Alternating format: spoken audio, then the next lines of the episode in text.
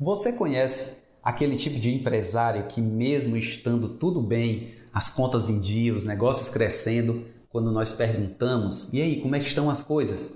Eles sempre respondem assim: ah, as coisas estão muito difícil, cara, tá muito complicado, olha, tá muito ruim mesmo, as coisas estão muito ruins. Você conhece gente assim? E você sabia que, da mesma forma que tem gente falando mal dos negócios mesmo estando tudo bem, também tem casados que falam mal do casamento mesmo tendo uma vida a dois muito boa? Tem muitos casais por aí que vivem muito bem, são felizes e realizados, têm paz e harmonia no lar, têm filhos abençoados, têm uma relação super sólida, mas é impressionante o quanto muitos desses casais, em vez de falarem bem, falam mal dos casamentos. Quanto a quem tem grana e quer evitar falar do que tem, como as coisas estão, por uma questão de proteção, se proteger de quem tem olho gordo, de assalto, de exposição, eu até entendo. Mas por que fazer isso com o próprio casamento? Fazem piadas de mau gosto, chacotas tão horríveis sobre casamento,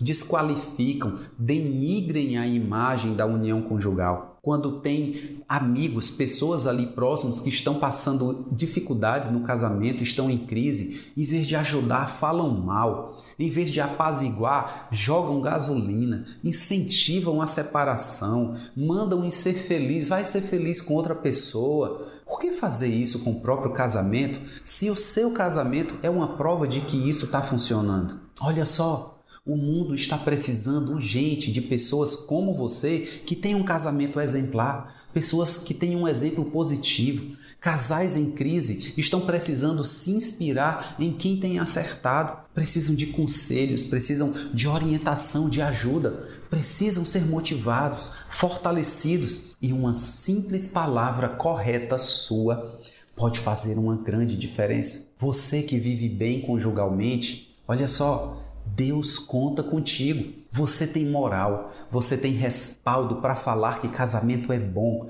que casamento dá certo. Sabe, você tem moral para dizer que foi Deus que criou o casamento para o nosso bem. Você tem exemplo de vida para ensinar seus filhos, ensinar os jovens, solteiros, os noivos, ensinar os casais que estão em crise. Você tem sim capacidade para ajudar outros casais. Assim como na internet tem aqueles influenciadores digitais, pessoas que com pequenas dicas ensinam milhões de pessoas a se vestir bem, a comer bem, a cuidar melhor da saúde, da profissão. Seja você também um influenciador. Seja um influenciador e uma influenciadora conjugal. Seja um marido ou uma esposa que falam bem do casamento. Seja um exemplo e referência para outros casais. Levem pessoas a amarem o casamento, a desejarem uma vida conjugal de sucesso, assim como a sua. Não tenha vergonha. Em vez de ter vergonha de falar bem do casamento,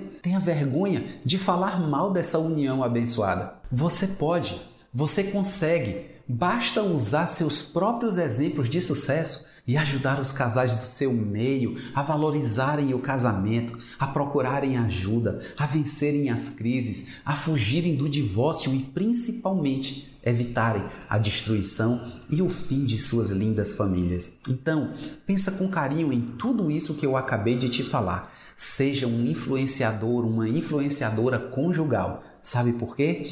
Deus conta com você.